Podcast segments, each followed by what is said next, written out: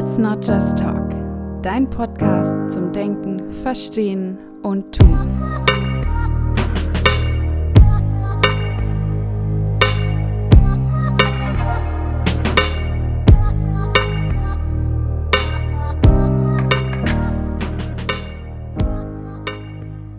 Hallo und herzlich willkommen zu einer neuen Folge hier bei Let's Not Just Talk. Ich freue mich sehr, dass ihr auch heute wieder dabei seid bei der neuen Folge heute zum Thema, was ist denn eigentlich der Unterschied zwischen Beratung und Therapie? Und aber auch, warum ist es wichtig, diesen Unterschied zu kennen? Ich dachte mir, es ist ganz sinnvoll, darüber auch mal eine Folge zu machen, weil ich selbst auch sehr lange mit dieser Frage äh, durch das Leben gewandert bin und mich immer wieder gefragt habe, okay, Beratung und Therapie wird eben oft auch synonym verwendet. Man weiß nicht so ganz, wie man das auseinander definieren kann. Kann man das überhaupt voneinander unterscheiden? Und das war für mich spätestens eine sehr wichtige Frage, als ich den Master in Beratung angefangen habe. Denn ich wollte ja letztendlich auch wissen, worauf ich mich da einlasse und was ich denn da dann überhaupt lerne. Glücklicherweise haben wir dann direkt im ersten Semester eine Veranstaltung eben genau auch dazu gehabt, zu schauen, was ist denn Beratung überhaupt, das zu definieren und haben uns dann auch mit der Abgrenzung zur Therapie befasst. Ich habe für mich damals sehr, sehr viele wichtige Aspekte mitnehmen können und habe deshalb mir es hier jetzt mal so ein bisschen zur Aufgabe gemacht, das, was ich damals mitnehmen konnte, was für mich hilfreich war, auch eben an euch weiterzugeben, um diese Unterscheidung zwischen Therapie und Beratung etwas klarer zu machen. Dabei soll es in der Folge aber auf keinen Fall darum gehen, eins der beiden besser oder schlechter darzustellen, sondern einfach eben in bestimmten Kategorien zu schauen, welche Aspekte hat Beratung dort und welche Aspekte hat Therapie. Ich habe mir so ein paar Fragen mal notiert, anhand derer ich finde, dass der Unterschied zwischen Beratung und Therapie ganz gut deutlich wird. Ich stelle euch kurz die einzelnen Fragen vor, die wir heute behandeln werden, bevor wir dann wirklich ins Detail gehen und uns differenziert nochmal anschauen, was bedeutet Beratung, was bedeutet Therapie.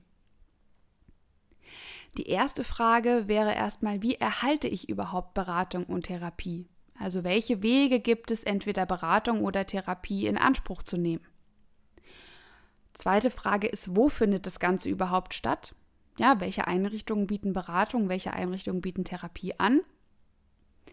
Die dritte Frage wäre dann, wer finanziert das Ganze überhaupt? Wo kommen die Gelder her? Muss ich dafür gegebenenfalls selbst aufkommen?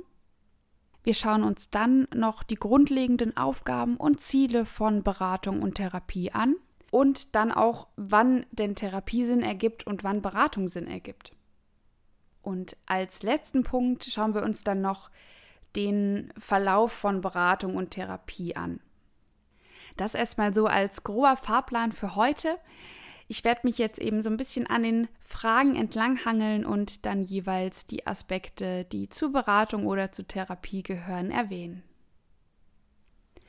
Beginnen wir mit der ersten Frage. Wie erhalte ich Therapie oder Beratung überhaupt? In der Beratung ist es so, dass es keine formalen Zugänge gibt. Das heißt, das Angebot ist relativ niedrigschwellig. Man kann also zumindest in den meisten Beratungsstellen auch einfach vorbeischauen, ohne vorher einen Termin haben zu müssen und hat da quasi schon eine Anlaufstelle, an die man sich wenden kann, ohne groß zu Beginn schon Formulare ausfüllen zu müssen oder fünf Wochen vorher einen Termin machen zu müssen. Es gibt auch Beratungsangebote, die teilweise online stattfinden. Da ist der Zugang nochmal niedrigschwelliger. Das heißt, ich kann sogar von zu Hause einfach meinen PC anmachen, kann mir eine Online-Beratungsstelle aussuchen und kann da entweder in einem Chat-Format oder auch eher in einem Mail-Format schreiben und habe da dann auch eben direkten Kontakt zu einem Berater oder einer Beraterin. Bei der Therapie ist es so, dass auf jeden Fall ein Heilauftrag gegeben sein muss. Das bedeutet, eine psychische oder seelische Störung muss vorhanden sein und diagnostiziert sein. Und mit dieser Diagnose kann ich dann eben eine Therapie in Anspruch nehmen. Das heißt, es funktioniert bei der Therapie anders als bei der Beratung, dass ich eben nicht direkt in ein Therapiezentrum spazieren kann und sagen kann, so, ab jetzt hätte ich gerne Therapie, sondern ich brauche erst einen Arzt, der mir die jeweilige Störung diagnostiziert und mit diesem Auftrag mich dann quasi zu einer Therapeutin oder einem Therapeuten überweist. Das heißt, hier in den Zugängen sind schon mal massive Unterschiede zu sehen. Beratung eher als niedrigschwellig, das heißt, ich kann sie wahrnehmen, auch wenn ich eben keinen Termin, keine Diagnose habe. Ich kann erstmal ganz offen hingehen und mich an Beratungsstellen wenden. In der Therapie eben dann das Verfahren über die Diagnose, über den Heilauftrag dann eben zur Psychotherapie zu kommen. Schaut man sich an, wo man Beratung oder Therapie wahrnehmen kann, findet man hier auch viele Unterschiede. Zum einen ist es so, dass in der Beratung es oft eben staatliche oder karitative Einrichtungen sind, die dann aber in den verschiedensten Bereichen Beratung anbieten. Also sei das Suchtberatung, Erziehungsberatung oder Schwangerenberatung. Es gibt auch allgemeine Lebensberatung. Also da sind die Bereiche sehr vielfältig, oft eben staatliche oder karitative Einrichtungen. In der Therapie ist es so, dass es oft private Praxen sind. Es kann aber auch sein, dass Therapieeinrichtungen an Krankenhäuser oder auch an Rehabilitationseinrichtungen ein- bzw. angeschlossen sind. Das bedeutet, da hat man eben dann auch Anschluss zu Therapie. Kommen wir jetzt zu der nächsten Frage, der Frage nach der Finanzierung. Also wer kommt eigentlich dafür auf, dass ich eine Beratung in Anspruch nehmen kann? Wer bezahlt die Therapie? Und muss ich gegebenenfalls auch selbst was davon übernehmen? In der Beratung ist es so, dass die meisten Beratungsangebote eben kostenfrei sind und durch die jeweiligen Träger, die durch Gelder unterstützt werden, dann finanziert wird. Es gibt aber auch kostenpflichtige private Anbieter und Anbieterinnen, wo eben dann die Personen, die Beratung aufsuchen, auch selbst für die Beratung aufkommen müssen.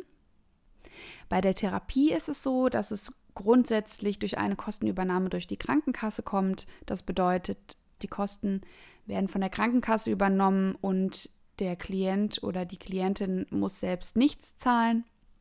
Es gibt aber auch Selbstzahler und Selbstzahlerinnen, wenn die Krankenkasse eben nicht mehr für eine erneute Therapie aufkommen möchte oder eben keine Diagnose vorhanden ist und die Krankenkasse somit die Therapie nicht übernehmen kann. Im nächsten Punkt, was sind die grundlegenden Aufgaben und Ziele, gibt es tatsächlich auch wieder Unterschiede festzustellen. Wir fangen mal an mit den Zielen und Aufgaben von Beratung. In Beratung ist es so, dass es darum geht, möglichst Klient und Klientin wieder dazu befähigen, ein eigenständiges Leben zu führen und dabei zu unterstützen, dies wiederherstellen zu können. Das bedeutet, ähm, Beraterin oder Berater ist quasi als unterstützende Person zwar im Prozess dabei, aber die Hauptarbeit oder das Hauptaugenmerk liegt darauf, dass die Person, die in Beratung ist, wieder eigenständig Kompetenzen für sich entdeckt und erlernt, um sich selbst zu unterstützen und helfen zu können.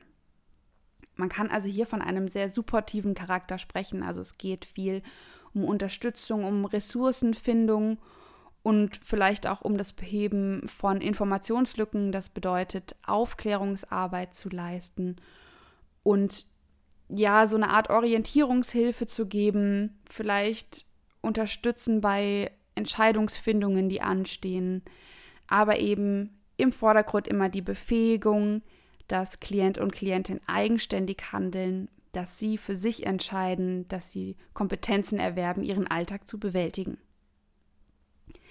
Gegebenenfalls kann auch innerhalb der Beratung es dazu kommen, dass man merkt, okay, das ist vielleicht gerade kein Fall mehr für Beratung. Hier liegt beispielsweise eine Abhängigkeit vor.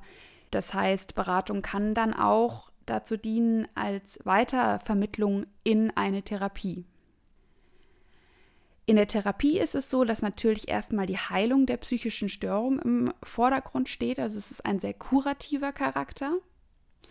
Und es geht erstmal nicht unbedingt darum, so auch Veränderungen der generellen Lebenssituation anzustreben. Das heißt, wo wir in der Beratung doch sehr diesen ganzheitlichen Blick haben zu gucken, wo will Klient, Klientin hin, wo steht er gerade im Leben, was sind vielleicht Umweltfaktoren, die ihn sehr beeinflussen, vereinnahmen, geht es in der Therapie doch erstmal oft um eine Persönlichkeits- und eine Verhaltensänderung, also eher um die Themen, die in dem Klient oder der Klientin liegen.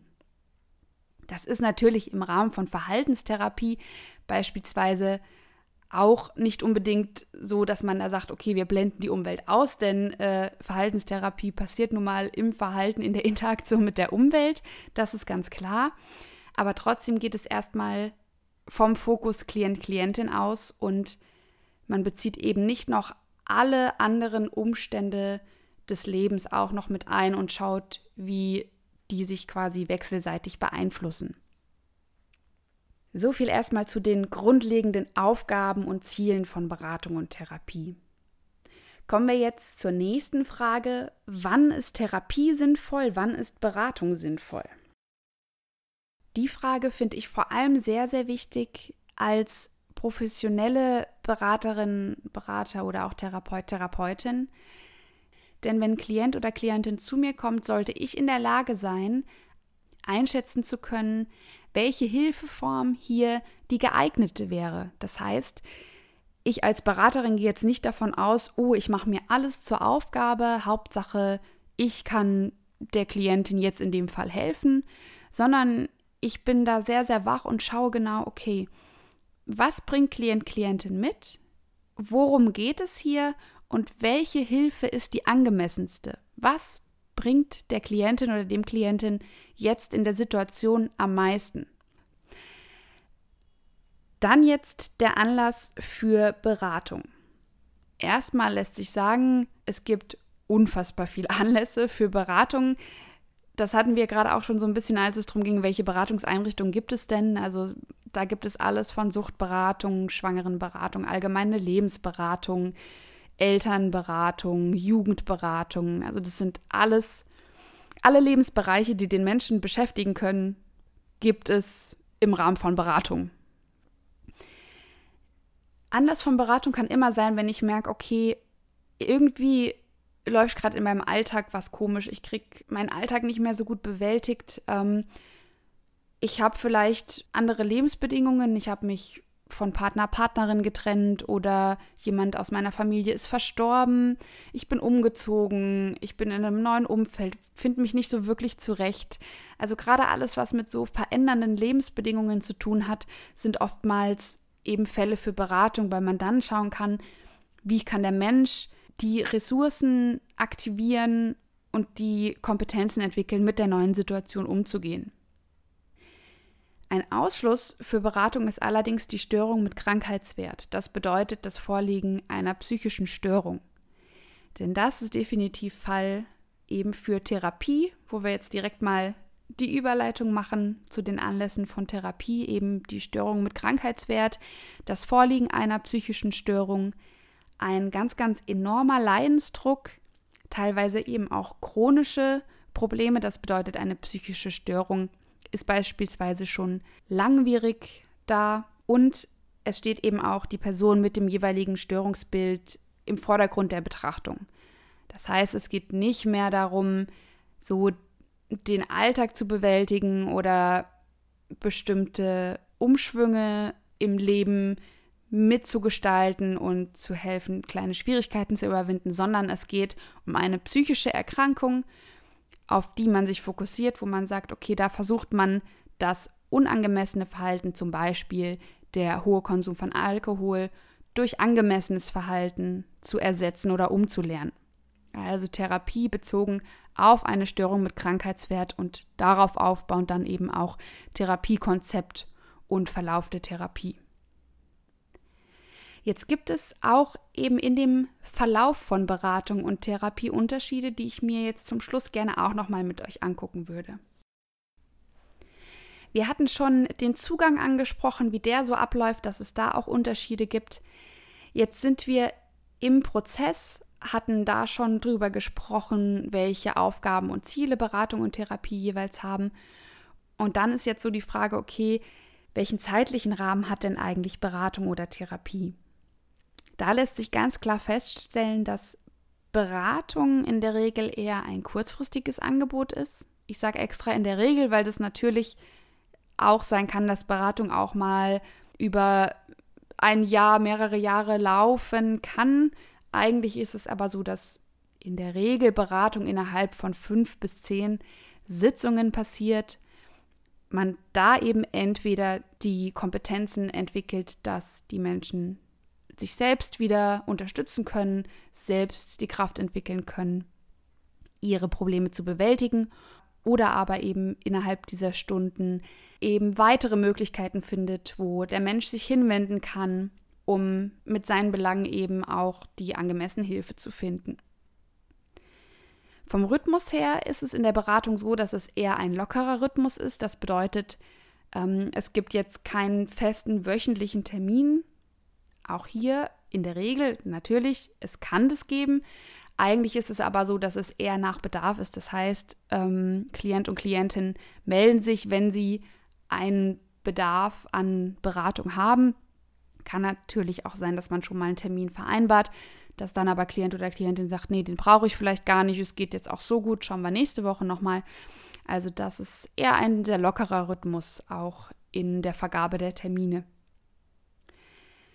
In der Therapie ist es so, dass Therapie in der Regel eher langfristiger ist. Also es gibt die Kurzzeittherapie mit 25 Sitzungen und Langzeittherapie dann eben mit 45 Sitzungen und mehr.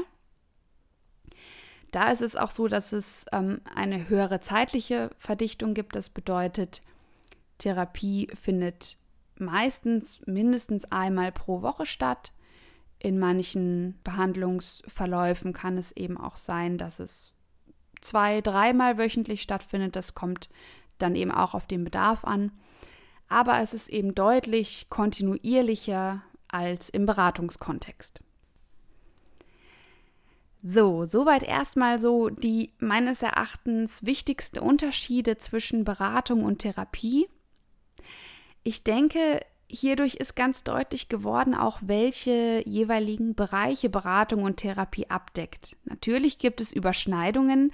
Alleine das Setting ist ja sehr gleich. Ne? Also man hat eben Berater, Beraterin, Therapeut, Therapeutin und jeweils Klient, Klientin und es passiert eine Unterstützung durch Gespräch. Also das ist ja erstmal, könnte man denken, so die gleichen Voraussetzungen. Aber trotzdem gibt es diese Unterschiede und um nochmal so den Bogen zu kriegen, dahin zu sagen, okay, warum ist es denn wichtig, diese Unterschiede zu kennen? Ich hatte es vorhin schon mal kurz angeschnitten. Es geht ja letztendlich in den Berufen, in denen wir Menschen Unterstützung anbieten, darum, die für den Menschen angemessene Unterstützung zu finden. Das bedeutet, egal in welchem Bereich wir arbeiten, müssen wir auch andere Professionen kennen, andere Methoden kennen Zumindest so weit, als dass wir einschätzen können, ist das etwas für Klient, Klientin oder nicht. Das heißt, mir als Beraterin ist es unfassbar wichtig, diesen Unterschied zu kennen und zu wissen, viele verschiedene Methoden oder auch Therapieansätze haben ihre Berechtigung und es ist wichtig, dass es sie gibt. Aber ich muss schauen, wenn ein Mensch zu mir kommt, was ich denke, was für ihn das Richtige sein kann und aber auch natürlich mit ihm ins Gespräch gehen. Das heißt, ich entscheide nicht, naja, hier machen wir jetzt mal eine Verhaltenstherapie. So soll es eben nicht laufen, sondern ich kann meine professionelle Einschätzung dem Menschen mitteilen und kann dann mit ihm gemeinsam schauen, wo es für ihn weitergehen kann.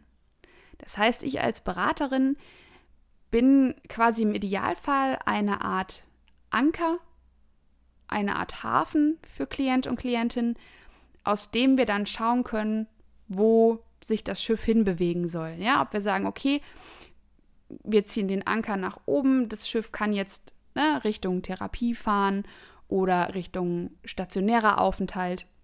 Oder wir sagen, okay, wir schauen erstmal, wie lange der Anker eben hier hält, was wir hier schaffen können, damit der Anker bestehen bleibt. Und das ist eben das, was mir persönlich sehr, sehr wichtig ist, dass Beratung immer bedeutet, Menschen können mit allem kommen, was sie mitbringen, dürfen alles sagen, was sie wollen. Und daraus erarbeiten wir gemeinsam im Dialog, wo soll es hingehen, wo muss es auch teilweise hingehen, allein aus gesundheitlichen Gründen. Und dann für mich als Beraterin auch klar abschätzen zu können, ist das eine Thematik, die ich in der Beratung mit meinen beraterischen Kompetenzen annehmen kann? Oder braucht es dafür gegebenenfalls Therapie oder auch weitere Unterstützungsmöglichkeiten? Ich hoffe, es ist für euch deutlich geworden, was die meiner Meinung nach wichtigsten Unterschiede zwischen Beratung und Therapie sind, warum es wichtig ist, diese zu kennen und auch zu benennen. Und freue mich sehr über euer Feedback, was ihr mir entweder hier über SoundCloud geben könnt oder aber natürlich auch per Mail unter let's talk at yahoo.com. Auch auf Instagram unter Let's Not Just Talk Podcast findet ihr mich und bin ich sehr gespannt auf den Austausch, auf eure Meinungen und eure Einstellungen und wünsche euch erstmal eine gute Zeit und bis zum nächsten Mal.